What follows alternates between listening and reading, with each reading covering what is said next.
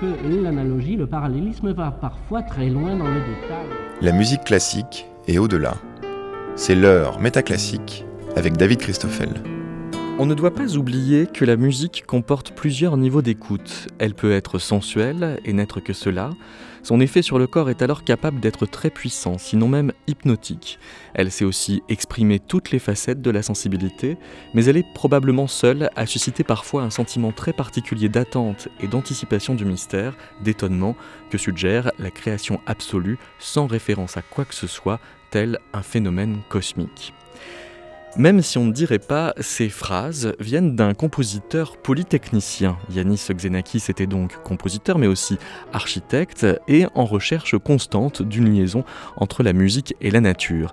Comme sa musique est alors en prise avec de très savants calculs, il reste à éclaircir comment mathématiques et nature arrivent à concourir dans ces formes sonores. Est-ce que l'appel de la nature l'amène à tordre ou bien redresser son rapport au nombre? À l'occasion du centenaire de sa naissance, il y a six mois ou dans six mois, nous réunissons dans l'espace musique de la Bibliothèque publique d'information la fille du compositeur, Maki Xenakis, et un spécialiste qui compte aussi parmi ses ardents défenseurs de longue date, le musicologue Makis Solomos. Au cours de l'émission, nous mobiliserons aussi l'expertise de Nicolas Viel, auteur de Laisser la musique et l'axiome aux éditions de la Tour. Il reviendra sur le statut particulier que Yanis Xenakis avait au sein du groupe de musique algorithmique à la fin des années 50. Pour commencer, un extrait de Zia par la soprano Raquel Camarina, le flûtiste Matteo Cesari et le pianiste Stéphanos Tomopoulos.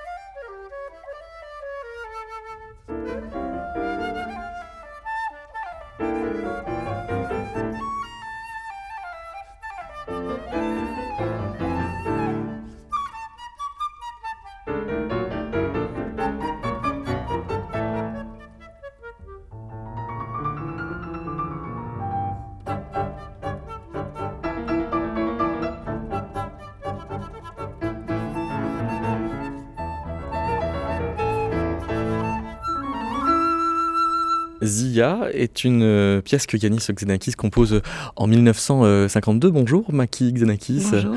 Euh, Zia, il se trouve que c'est votre deuxième prénom. Oui. C'est fait exprès? Bah, Je sais pas, faudrait lui demander. c'est vrai que c'est une... étrange parce que il m'a donné euh, deux prénoms qui sont pas des prénoms mais qui sont des mots en fait. Oui. Qui sont qui... Mahi, Maki, c'est bataille, lutte je me fais engueuler par les Grecs parce que ils me disent mais non tu t'appelles Andromaque et c'est le diminutif. Et je dis mais non mon papa il disait toujours que c'était le mot qui voulait dire bataille. Donc c'était important pour lui que ce soit un mot qui signifie ça. Et donc euh, Zia c'est pour moi c'est très émouvant aussi qu'il m'associe à sa musique à ses créations musicales parce que c'est très flatteur pour moi. Même si vous n'étiez pas né quand il a composé Zia. Oui, mais il m'a redonné ce ah nom-là après, voilà. Donc euh, je faisais un petit peu partie de ses œuvres. Ça c'est, enfin, j'exagère un peu, mais voilà. Enfin, ça m'a, ça m'a beaucoup touché rétrospectivement, pas quand je suis née, mais après. Et mm, en plus, Zia, c'est, bah, qui saura mieux le dire, puisque je parle pas bien grec, même pas du tout, mais ça signifie aussi double.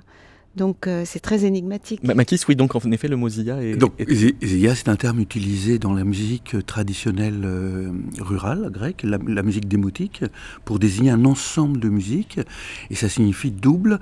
Le mot, euh, c'est aussi le mot pour désigner une balance. Donc les deux, les deux... Zikros, c'est pesé aussi également. Un mot riche alors Très riche. Et Maki en tant que nom commun? Donc Maki a prononcé Mahi, effectivement le la translittération en cache, c'est le ch grec, la lettre ch. Mahi, c'est la bataille en grec. C'est certain que les gens pensent, puisqu'en grec, les prénoms, on utilise toujours des diminutifs. Moi, mon vrai nom, c'est Gérasimos. Et Maki, c'est un diminutif. Donc tout le monde pense à Andromaque, effectivement, et pas à la bataille tout simple. Andromaque désignant la bataille euh, contre, euh, contre l'homme. Mais il se trouve qu'il y avait une Andromaque qui a été très importante euh, dans la vie d'Yanis Xenakis. Ah, qui, oui, qu'on appelait Mahi aussi. Oui. oui, c'était sa compagne de résistance. Pas, je ne sais pas si c'était aussi sa compagne amoureuse, mais peu importe. Mais il raconte souvent que euh, elle n'était pas là quand il a reçu la blessure, quand il a reçu l'éclat d'obus qui lui a emporté la moitié du visage, mais elle est venue après à l'hôpital et elle a, elle a même euh, récupéré, je crois, un petit bout d'obus qu'ils avaient enlevé de son visage et qu'elle a été enterrée dans la montagne. Pour lui, c'était important, cette espèce de signification. Et puis elle a disparu après. Euh, parce que je sais pas. Mais, mais c'est vrai que c'était en plus cette signification-là était voilà, c'était important pour lui. Euh. Alors pour euh, boucler les questions d'onomastique, euh, quand même, le, mot Xenakis, parce que c'est aussi un mot, vous, le, vous le commentez en le décomposant, ça veut dire petit étranger en quelque oui, sorte. c'est ça. C'est ça, c'est Xéno, c'est étranger, Xenakis, donc c'est diminutif. Et donc moi, je m'appelle la bataille du petit étranger. J'ai plus qu'à faire avec. Quand on dit qu'on fête euh, le centenaire, euh, à l'heure où nous enregistrons en pleine euh, automne 2021, on est à mi-chemin entre deux centenaires possibles, puisqu'il y a un doute en fait, non pas sur le jour de sa naissance, mais sur l'année. Oui. On ne sait pas si c'est le 21 mai 1921 ou 22. Oui. En fait, lui-même ne savait pas. Ouais. Euh, parce que je me souviens, petite fille, des, conversations avec ma mère où, ma mère lui disait Mais ta tante Marical disait que tu étais née en 21, puis l'oncle euh, euh, disait que tu étais née en 22. Donc finalement, comme les papiers avaient disparu, il était né en Roumanie. par contre, en revanche, j'ai retrouvé, après la mort de ma mère, dans des tiroirs, euh, deux passeports faits en Roumanie, où l'un où il est tout petit garçon, d'ailleurs je le montre à la fin de, la réédition de mon, livre, euh, euh, quand il avait 4-5 ans, il est né là en 21. Donc quand j'ai trouvé ça, je me suis dit, bon bah ça y est, on est sauvé. Sauf que dans le même tiroir, il y avait un autre passeport où il avait 3-4 ans de plus, et là où il était né en 22. Donc voilà, on ne saura jamais. C'est difficile. En même temps, comme j'ai demandé euh, aux filles de ses frères, avec qui je suis toujours en contact, quel âge ils avaient, puisque c'était quand même une aide pour euh, ce genre d'énigme. Euh, si Jason, celui qui est né après lui, d'après ce que dit sa fille, mais elle n'est pas sûre non plus, est né en 21, alors là, enfin en, en 22, là, il n'y a pas de doute, comme ils n'étaient pas jumeaux, ils seraient nés en 21. L'avantage du doute euh, étant de pouvoir allonger la durée du centenaire euh, et de multiplier les, publications pour l'occasion, donc la republication de votre euh, livre Makis Xenakis, Yanis Xenakis, Un père bouleversant aux éditions Actes Sud, et puis aux éditions de la Philharmonie de, Paris à l'occasion d'une exposition éponyme Révolution Xenakis. C'est une exposition dont vous serez la commissaire avec Thierry Maniguet du Musée de la Musique. Et Makis Solomos, vous êtes très impliqué dans la publication qui accompagne cette exposition, vous-même qui avez déjà beaucoup parlé de Xenakis dans vos publications antérieures, notamment dans De la musique au son, aux presses universitaires euh, de Rennes. Et puis vous aviez fait votre thèse euh, sur la musique de Xenakis et notamment sur les œuvres de jeunesse. Qu'est-ce que ces œuvres euh, de jeunesse disent qu'il manque au portrait habituel que l'on fait de Yanis Xenakis? En fait, à l'époque, œuvres de jeunesse, ça voulait dire deux métastasis jusqu'à 69. Donc aujourd'hui, on les appelle plus les œuvres de jeunesse, puisqu'on mhm. a découvert depuis les œuvres de jeunesse de la formation, dont Zia que nous venons d'écouter. Dans ma thèse, j'ai étudié, disons, les premières œuvres officielles de Xenakis, dans euh, l'idée de faire apparaître comme dimension très importante, non pas simplement l'écriture et notamment les mathématiques, dont on parlait un peu trop à l'époque, mais de faire émerger les questions du sensible, de la perception. Quand on dit, enfin quand euh, par exemple écrit qu'à son arrivée à Paris, il découvre un pays dans un état de grande pauvreté, où, se situe-t-il? C'est une question euh, complexe. Voilà, quelqu'un qui appartient à ce qu'on appelle les Balkans, donc qui est au croisement de plusieurs cultures, et qui arrive dans ce qu'on appelle un peu trop vite l'Occident, parce qu'il y a plusieurs types d'Occident, il n'y en a pas qu'un, avec une, des certaines traditions musicales effectivement un peu linéaire, à la différence des traditions, euh, disons, euh, de l'Est, euh, balkanique, Empire ottoman, où les couches civilisationnelles se superposent. En Occident, dominé à l'époque une vision progressiste, au sens non pas progressiste, au sens non pas politique, mais au sens d'une théorie du progrès linéaire. Donc les gens commençaient à enchaîner des dates. Or, Xenakis c'est quelqu'un qui peut euh, tout d'un coup se ressourcer dans un passé lointain, si, ça lui fait plaisir. Il ne croit pas à cette idée d'une linéarité. D'où peut-être la pauvreté euh, qu'il évoque à, ce moment-là. Moi, si je peux me permettre, je, parlais de pauvreté parce que c'était juste après-guerre et que la France était pauvre. Et que donc, euh, à Paris, c'était pas comme aujourd'hui, quoi. C'était, c'était très vêtu, c'était dur. Bien sûr. Bien sûr. En 1949, il entre à l'école normale de musique euh, de Paris pour étudier la, composition musicale avec euh, Honegger. Euh, et à l'écoute d'un morceau de, Xenakis, Honegger apparemment s'offusque d'entendre des quintes et des octaves parallèles. Comment vous, le lisez, ça, Maki Solomos? Donc, c'est quelque chose que les étudiants aujourd'hui d'harmonie euh, n'ont pas le droit de faire. Euh, non, toujours pas le droit de le faire. On devrait les abolir ces études d'harmonie, c'est pas possible. Donc voilà, au Niger, euh, alors il, faudrait, il faudrait creuser, il faudrait creuser, voir les gens qui connaissaient au Niger. Est-ce que c'est vraiment ça qui l'a rebuté, ou le fait qu'il a eu face à lui quelqu'un qui était vraiment différent de, tout ce que pouvait représenter au Niger?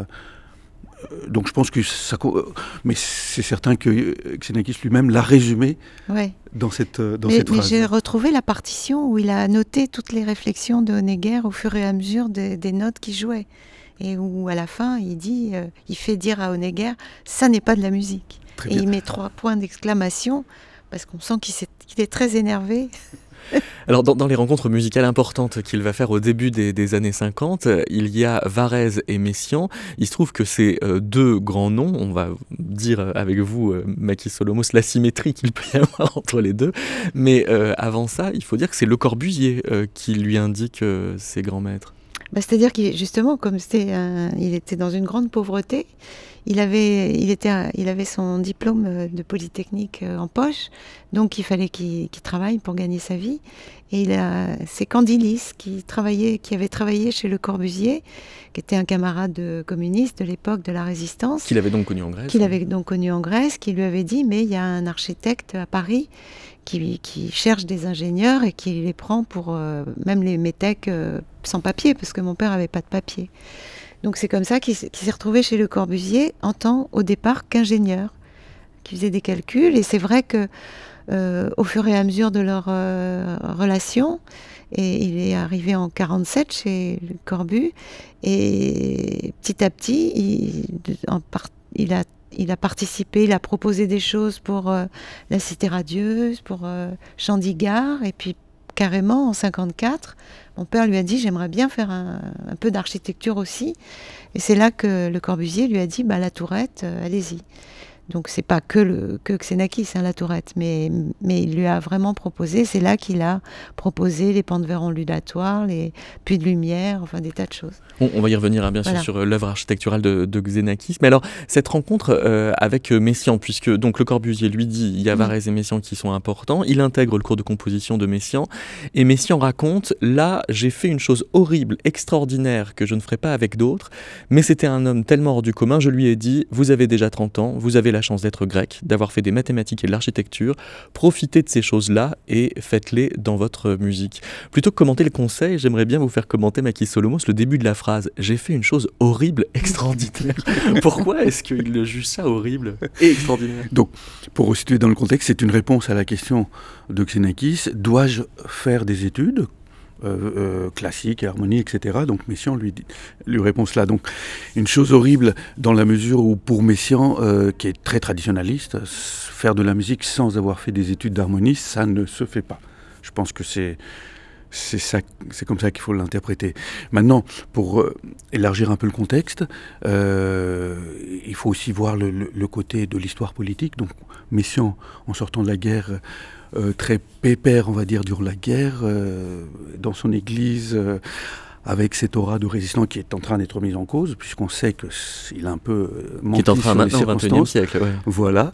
Euh, donc, ah, face à lui, un, ancien résistant avec euh, la moitié du visage euh, défoncé. Et, voilà, donc, mais, si on se fait tout petit en quelque sorte, c'est un peu, un peu de la même histoire que Le Corbusier qui s'est fait, qui était aussi presque un collaborateur, de, Vichy, mais qui s'est fait une virginité en s'entourant de, jeunes communistes euh, pour oublier un peu son, passé. Mais, si on fait la même chose euh, en s'entourant de, gens de la musique contemporaine, puisque dans les années 30 c'était un néoclassique, donc en s'entourant de ces jeunes, il se donne cette image de la modernité euh, et de quelqu'un voilà, qui, traverse les siècles comme si de rien n'était. Ça, n'empêche pas de, recommander Xenakis à Pierre Schaeffer et Pierre Henry, sauf que ce sera sans retour, on est en 54, c'est aussi l'année de la création de Désert de Varèse, et là il va sympathiser avec Edgar Varèse. Oui, il va, il va être bouleversé d'abord par sa musique, et, puis par l'homme aussi, qui était apparemment dans une grande solitude. Il racontait que il avait, comme Varèse pouvait pas assister à la création de Désert, mon père lui avait dit, mais je vais l'enregistrer. Et à la fin de, de l'œuvre, il a été hué. Et il racontait toujours avec toujours autant d'émotions que quand il avait fait écouter ça à Varese, Varese s'était mis à pleurer. Enfin, je veux dire, c'était vraiment violent pour Varese de voir qu'il était rejeté comme ça par le public. Et donc, euh, mon père était très admiratif de Varese, de son courage et de sa musique. Et donc, comme ils ont travaillé ensemble pour le pavillon Philips, puisque Varese a été proposé, enfin, euh, le Corbusier lui a proposé de, faire le poème électronique pour, euh, pour le, spectacle avec euh, les images de Le Corbusier à l'intérieur du pavillon Philips. Il y a beaucoup d'échanges, j'ai retrouvé beaucoup d'échanges entre mon père et Varese, et là on sent qu'ils ont tous les deux une profonde admiration l'un pour l'autre.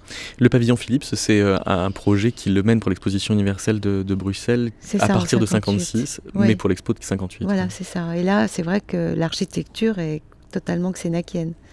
Et il, y accueille donc Varèse. Et, c'est Le Corbusier qui accueille Varèse. Euh, D'accord. oui, oui. Makis Solomos, vous êtes professeur de musicologie euh, à Paris 8. Quand vous parlez de ces grands noms que sont Varese et Xenakis euh, à, vos étudiants, le, point commun entre les deux, c'est d'avoir au XXe siècle opéré cette révolution d'un passage de la musique au son, pour reprendre le titre de votre ouvrage euh, tout à fait. il y a aussi beaucoup d'autres similitudes. la, référence aux sciences très connu chez Xenakis. Alors Varese lui-même se référait d'une manière euh, métaphysique. Il n'a jamais fait appel concrètement euh, aux mathématiques, mais il, aimait parler de, des sciences. Euh, densité 21,5, c'est la densité, ionisation.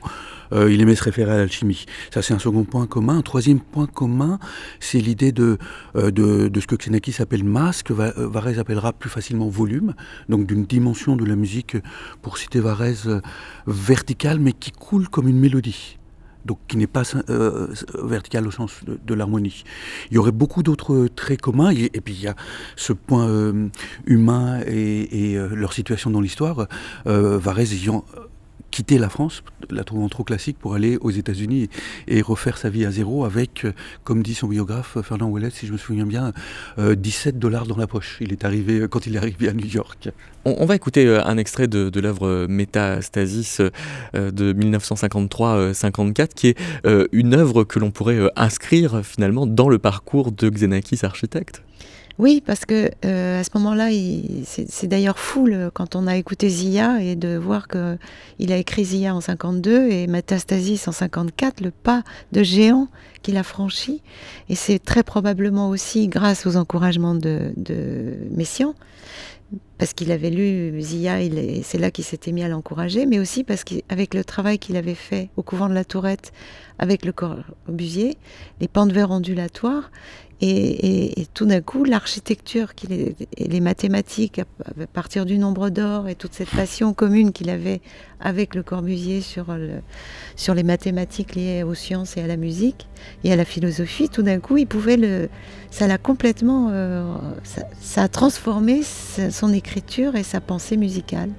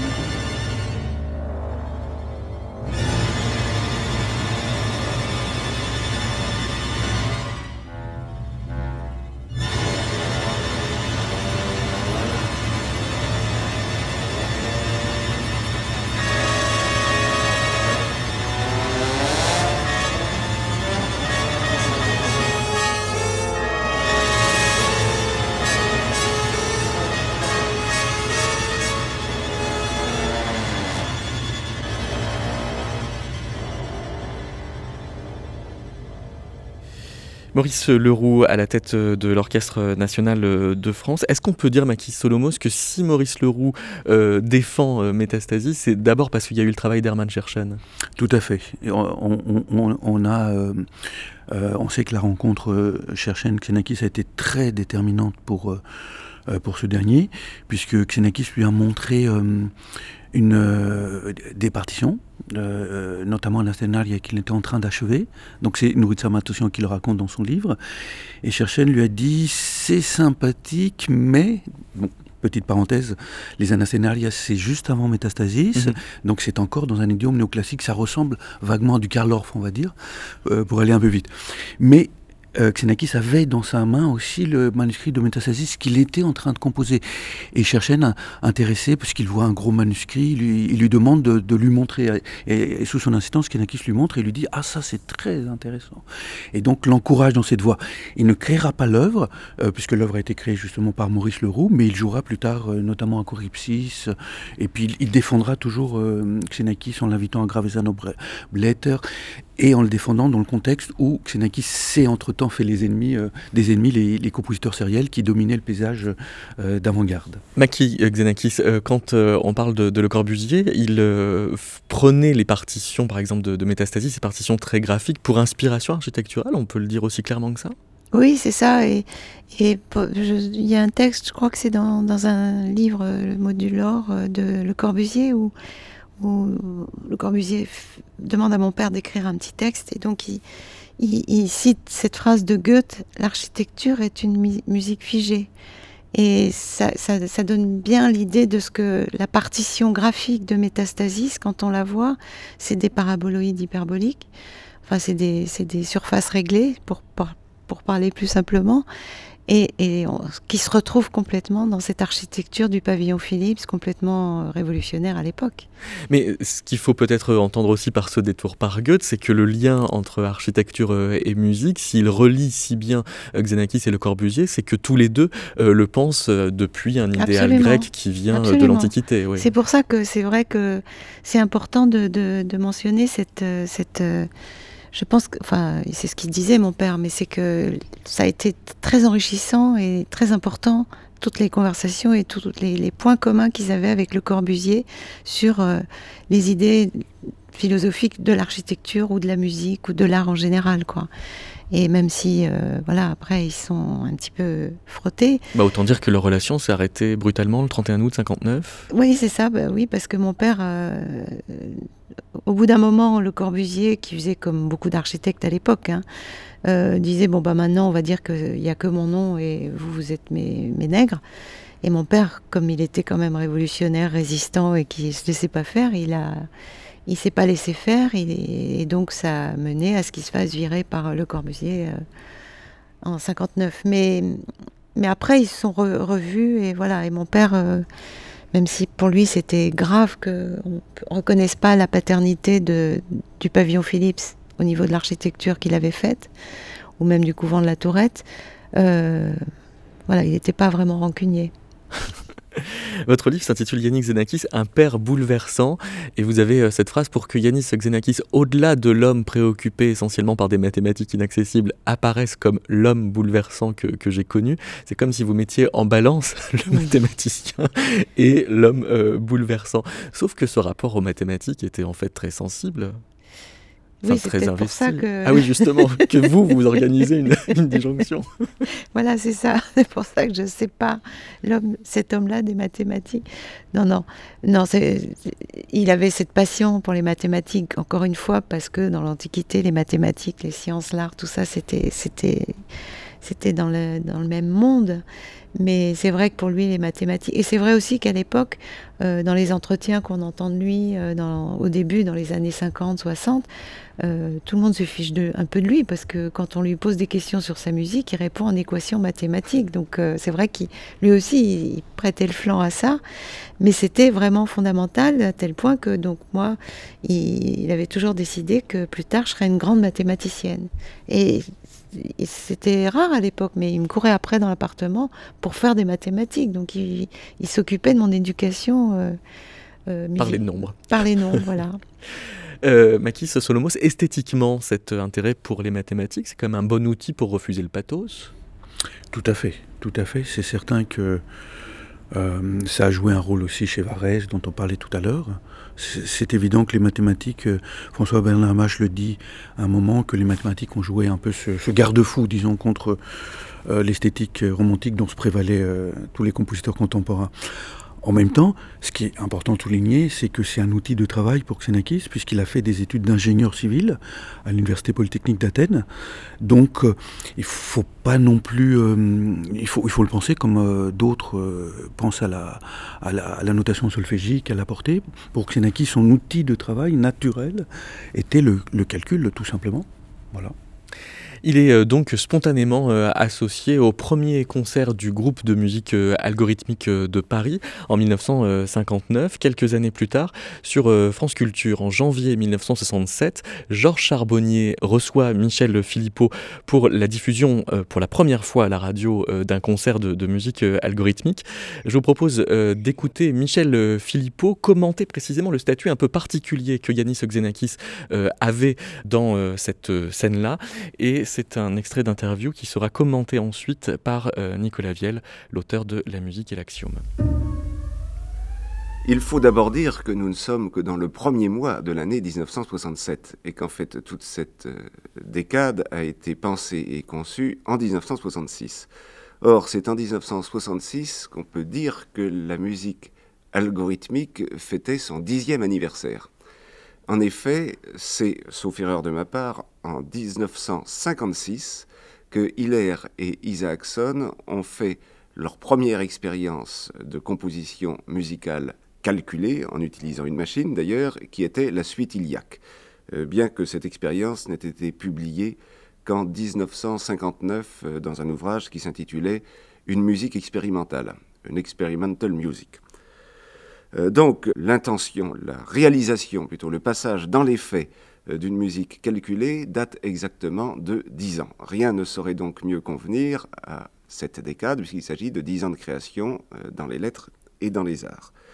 Mais depuis 10 ans, les choses ont beaucoup évolué, car de l'essai de Hiller et Isaacson, qui était un essai un peu timide, c'était un petit peu ce que Claude Bernard aurait appelé une expérience pour voir, de cet essai donc de Hiller et Isaacson ont résulté une très grande quantité de musique. L'expérience a été reprise, elle s'est enrichie et il faut euh, citer bien entendu surtout les musiciens français parce que c'est surtout en France que la composition la musique calculée a peut-être eu le plus de défenseurs, en tout cas les défenseurs les plus efficaces. Euh, par exemple, le groupe de musique algorithmique de Paris, euh, qui euh, au début euh, comprenait un certain nombre de personnes qui maintenant pratiquement se réduit à Pierre Barbeau et à Janine Charbonnier. Et d'un autre côté, un peu comme un chercheur, disons, solitaire, encore qu'en rapport avec d'autres chercheurs, Yanis Xenakis, qui a eu lui aussi le sentiment très net que la musique devait être pensée, mais avec des moyens très précis, pas seulement penser euh, au sens large, on dit qu'une musique inspirée est pensée, évidemment, est pensée avec des moyens très précis, et ces moyens très précis, il les a cherchés euh, dans les mathématiques et dans la physique. Si vous voulez, nous allons essayer de caractériser trois démarches principales. Celle du groupe de musique algorithmique de Paris, Pierre Barbeau, Janine Charbonnier, qui tend à inventer euh, pour la musique des euh, règles de pensée, euh, disons un outil mathématique qui soit euh, propre à la musique, qui est inventé au fur et à mesure pour faire cette musique. L'exemple de cette démarche, nous le trouvons par exemple dans l'ouvrage de Pierre Barbeau, Initiation à la composition musicale automatique. Ensuite, il y a la démarche de Xenakis, qui, lui, utilise des outils mathématiques déjà rodés, si j'ose ainsi m'exprimer, déjà formés, et les applique à la musique. Euh, c'est une attitude peut-être un petit peu plus pythagoricienne, en ce sens que ce qui marche quelque part, Borzenakis doit forcément marcher ailleurs, c'est-à-dire dans la musique. Euh, ces deux démarches ont ceci de commun, c'est que dans les deux cas, c'est fait pour obtenir de la musique et pour faire de la musique, avec des légères différences dans les positions esthétiques, mais le fond du problème, c'est tout de même d'obtenir de la musique. Et puis, si on parle de mes propres démarches, c'est plutôt une étude de la manière dont se fait la musique, dont se constitue la musique, et la manière dont l'auditeur perçoit la musique, en cherchant euh, de ci, de là les outils mathématiques adéquats qui permettent de résoudre les questions une à une.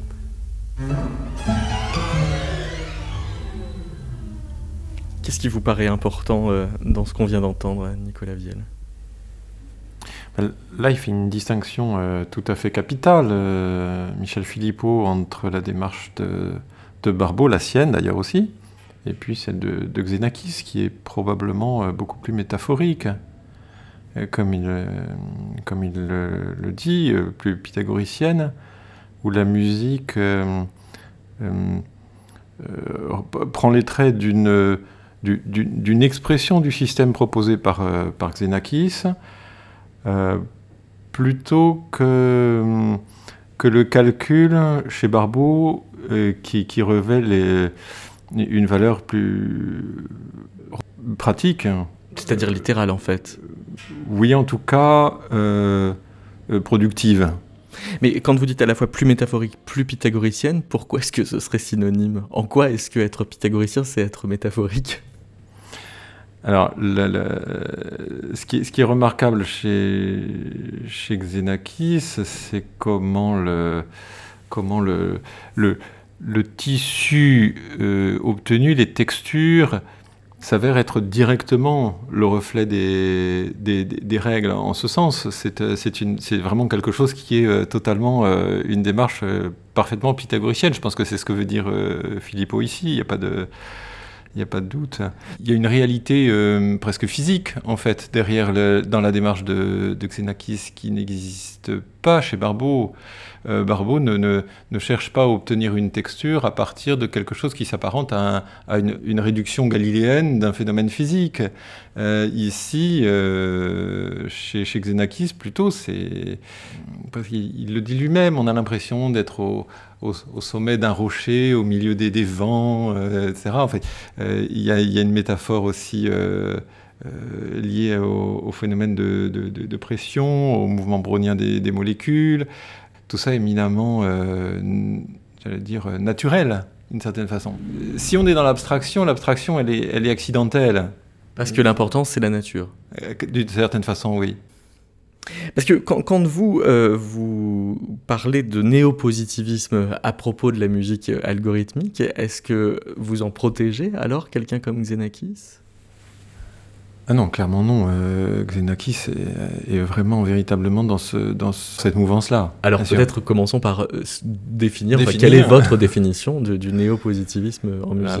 le néopositivisme, ici, euh, ça reprend euh, en quelque sorte une, démarche initiée quelques, quelques décennies auparavant, en particulier à Vienne, sous la plume de, savants comme Mach, et, puis, et puis par la suite Wittgenstein.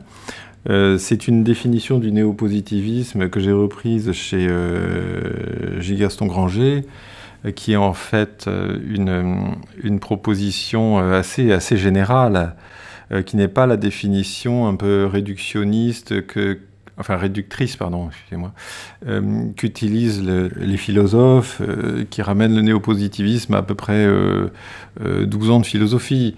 Le néopositivisme, c'est davantage une vision réductionniste, explicitement, euh, volontairement euh, réductionniste de la, de, la nature, euh, qui permettrait d'assujettir la philosophie à la mathématique. Par le biais de par le biais d'un processus excessivement général qu'on appelle la génération axiomatique. C'est-à-dire qu'on on, fait tout porter aux axiomes pour dire que les axiomes finalement suffisent à euh, donc tout porter. Enfin, il y a une espèce de, cercle comme ça. Absolument. C'est le, le, mouvement initié par euh, Bertrand Russell avec ses Principia Mathematica à partir de 1903. Euh, c'est un, c'est une série d'ouvrages qui, qui, vont être absolument déterminants pour le, XXe siècle. aidé en ça par son ami Ludwig Wittgenstein et, l'auteur du Tractatus philosophico, Logico-Philosophicus, euh, qui est publié en 1913 et que, Bertrand Russell va largement diffuser euh, ensuite euh, aux États-Unis, qui aura une influence considérable sur, la, philosophie et sur la science aux États-Unis.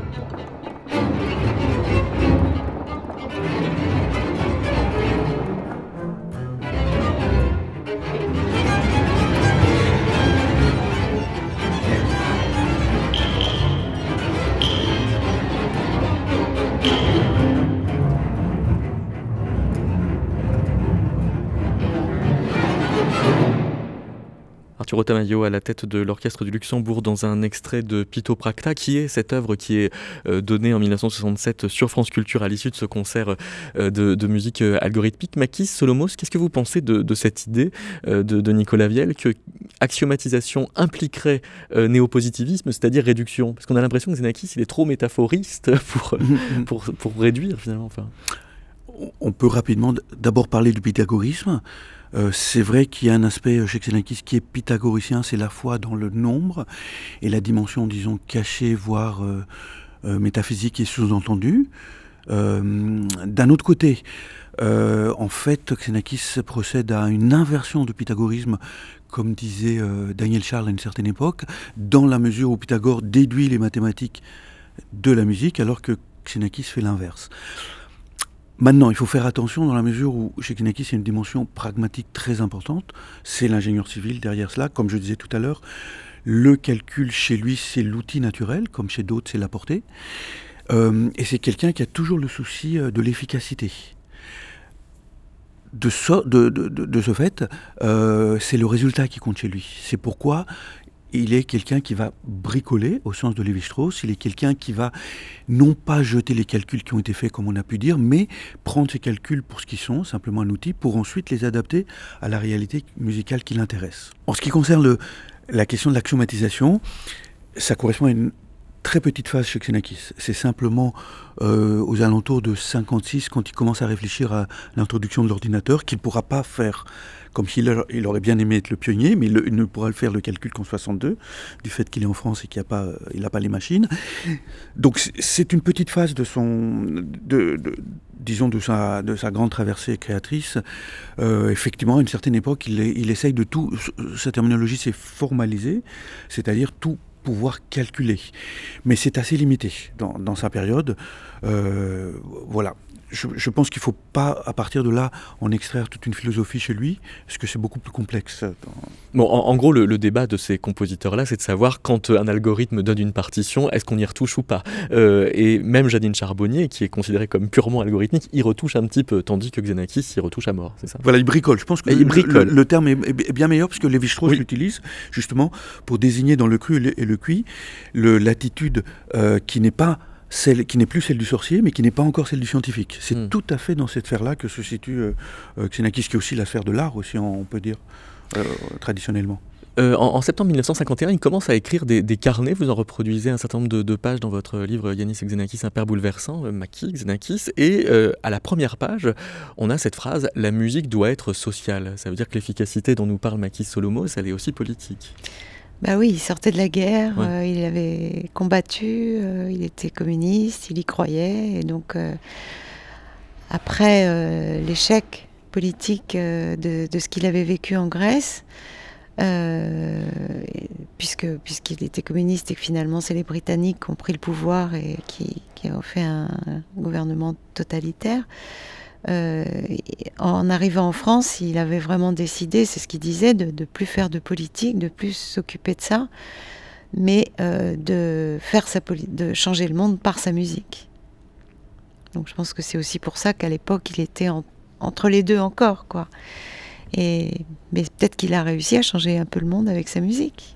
En tout cas, il a, il a trouvé euh, un certain nombre de, complices. Dans les années 60, euh, Boulez lui commande une pièce pour le domaine musical. Claude Samuel euh, l'invite au, Festival de Royan. Et puis, puisqu'on enregistre cette émission à la Bibliothèque publique d'information, on ne peut pas ne pas dire que Pompidou aimait la musique de votre père. Oui. Absolument. Et il voulait même en faire le co-directeur de l'IRCAM. Oui, absolument.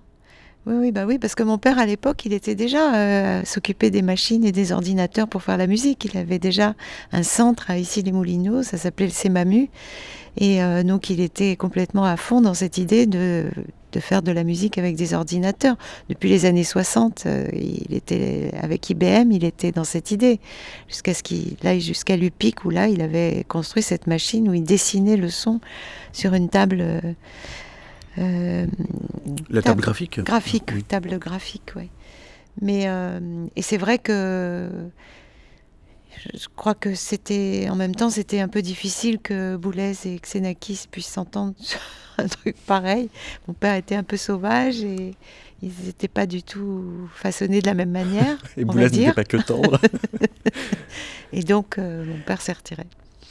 On a euh, décidé ensemble, Maki Xenakis, d'intituler cette émission Foncé, puisque chaque euh, émission de métaclassique euh, a un verbe comme titre. L'avantage de ce verbe foncer, c'est qu'il peut supposer foncer un assombrissement au sens chromatique du terme, mais aussi une vitesse. Oui, oui, parce que c'était. quand je pense à mon père, c'est voilà, c'était fallait y aller, fallait foncer, fallait fallait tout faire de, tout ce qui était possible dans ce temps euh, limité qu'était la vie où il fallait euh, foncer. Vous avez cette phrase, il semble plonger dans un espace tellurique et cosmique déchaîné qu'il doit à tout prix contrôler, ordonner le chaos, le chaos de ses pensées, le chaos de la vie. Tel est son principal combat, euh, tel est ce que l'on ressent à l'écoute de sa musique. Mm. C'est-à-dire qu'il y a une énergie formidable, mais il y a aussi quelque chose de très sombre. Oui, oui, moi, depuis toujours, il me disait, même petite fille, quoi. C'est peut-être pas forcément la peine de me le dire, parce que maintenant j'y pense tout le temps, mais Ma, il faut que tu saches que le temps passe très vite, on est des météorites et il faut, faut agir tant qu'on est là. Donc c'est quand même assez dramatique. Makis euh, Solomos, si on avait ensemble débattu du titre de l'émission, vous auriez peut-être préféré glisser, non? Effectivement, glisser c'est pas mal pour, pour désigner l'univers euh, sensuel qu'il y a chez Xenakis euh, également. également. En fait, c'est des univers un peu parallèles, tous ces univers sont là. Effectivement, je pense aussi parfois à cette idée, l'idée de la mort est très présente dans, dans la musique de Xenakis, notamment du dernier Xenakis, avec des notes tenues jusqu'au d'une manière extrême puisqu'il faut tenir justement. Mais il y a aussi la dimension très sensuelle. C'est vrai que euh, chez, le, le, grand public au sens euh, usuel du terme, contrairement à ce qu'on pense, Xenakis plaît d'emblée. S'il est diffusé dans des bonnes conditions, si on, si on écoute sa musique en, en, live et pas dans une mauvaise euh, reproduction acoustique, les gens aiment ce côté justement très vivant, très énergétique, très euh, très sensuel, très sensuel, très sensible, très euh, qui nous réveille, qui nous réveille tout de suite, qui nous fait prendre conscience euh, de la pluralité, de la richesse du monde, qui effectivement fuit. Alors, vous entendez glisser au sens existentiel en prolongation de la conversation qu'on vient d'avoir sur Foncé, sauf que vous dites aussi que c'est le premier compositeur à avoir généralisé le glissando. Voilà, pardon, je, pensais. Mais tant mieux, puisque ça, c'est le dialoguer Je ne pouvais penser qu'au glissando. Je ne pensais pas au, glisser, euh, disons, euh, par exemple, des rêves où on tombe, etc. Je pensais euh, au glissando. On va écouter la pièce Mika qui part du mouvement brownien. Vous pouvez nous expliquer comment fonctionne l'écriture d'une pièce comme celle-ci? Alors, pour le dire rapidement, euh, à la fin des années 60, Xenakis, aux États-Unis, à Bloomington, possède pour la première fois des ordinateurs, euh, et donc il rêve d'une synthèse stochastique, c'est-à-dire d'une synthèse du son qui n'est pas faite selon euh, les manières traditionnelles, additives ou autres, mais avec des probabilités. Il emprunte aux mathématiques les, les marches aléatoires à la base desquels se trouvent ce qu'on appelle les mouvements browniens, qui sont des mouvements de particules, des mouvements aléatoires de, particules. Cependant, les ordinateurs dont il dispose à l'époque ne sont pas assez puissants finalement pour faire cette synthèse.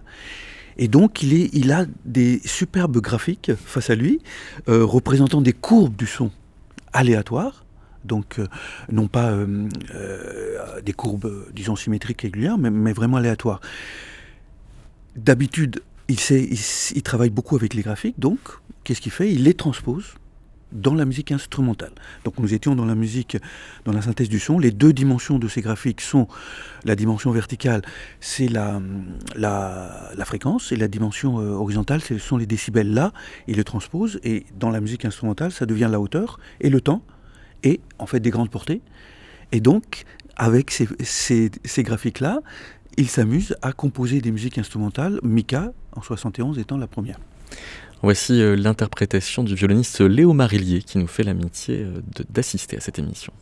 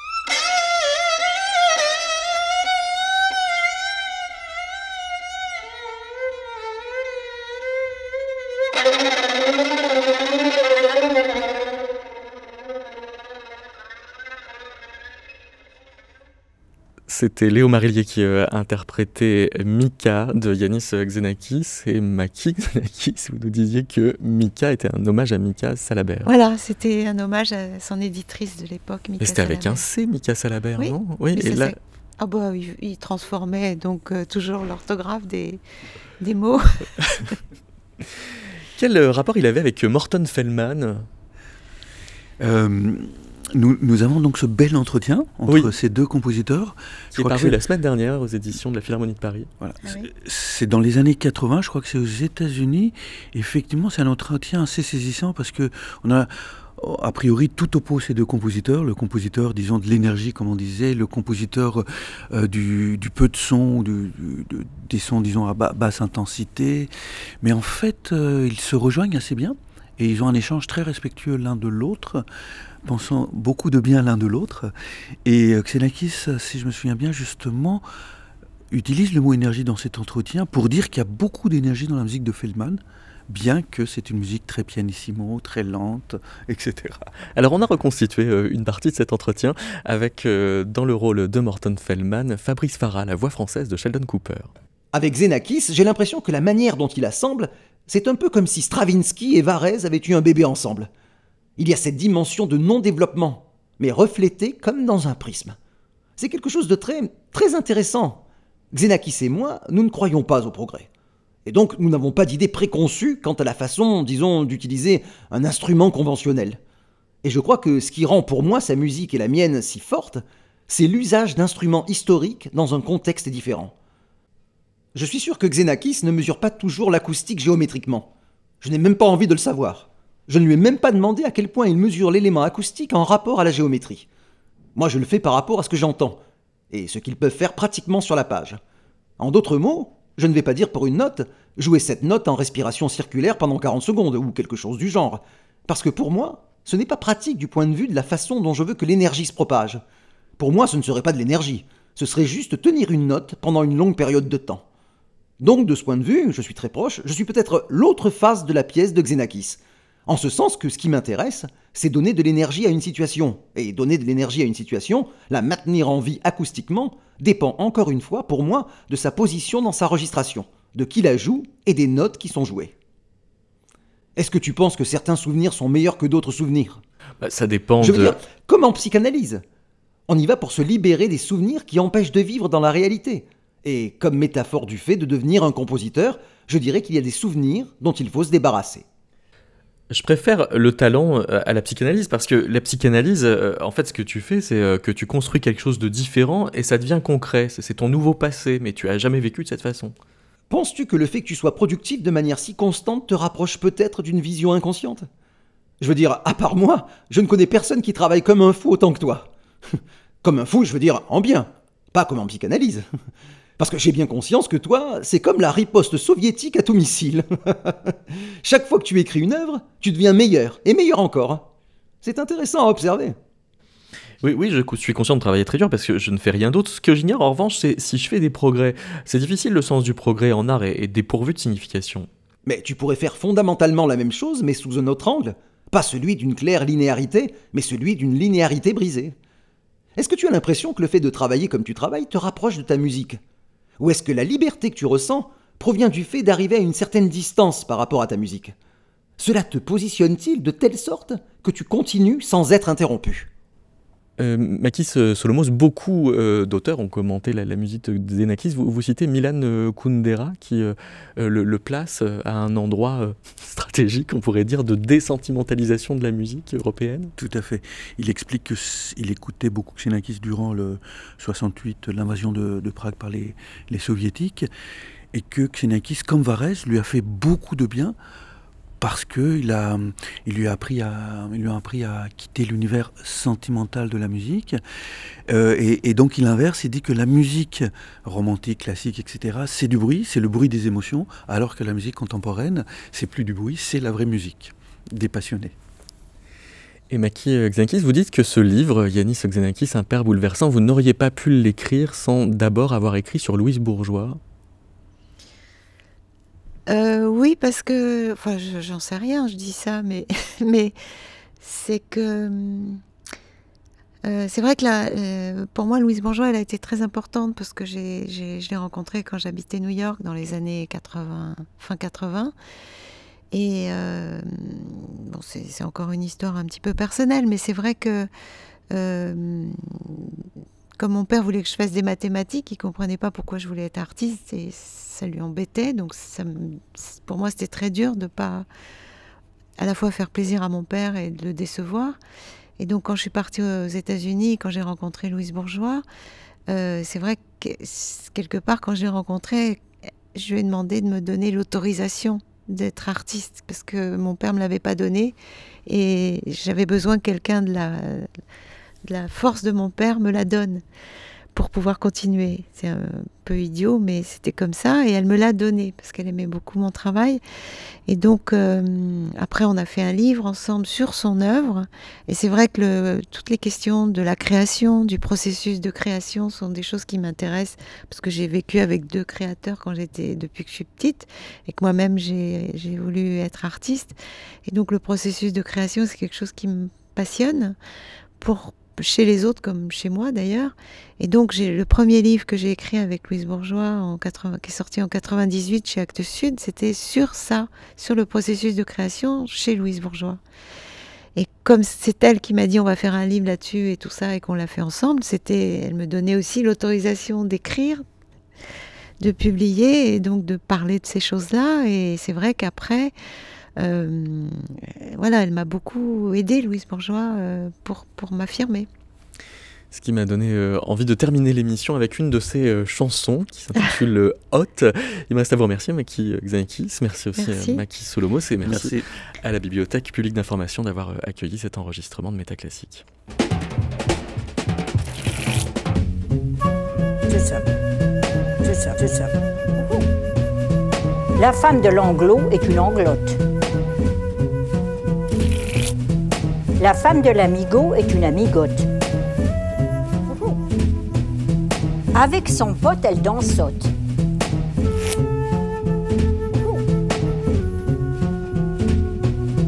La chamotte est la femme du chameau. La crapote est la femelle du crapaud. Il bouquine, elle bouquinote elle souffrote. C'est ça. C'est ça, c'est ça. Pour son pote, elle est idiote. Il joue à la bourse, puis elle, elle boursicote. Il cuisine, et puis elle, elle popote.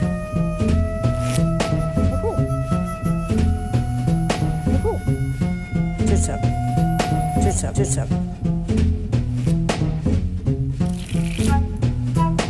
découvre, par exemple, il découvre un vaccin, il découvre et elle dégote.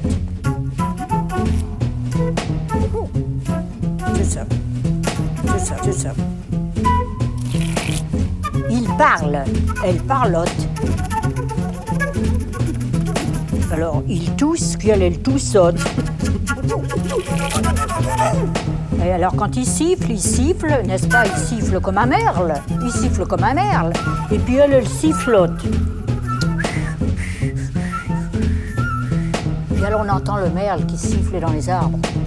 Elle, elle sifflote.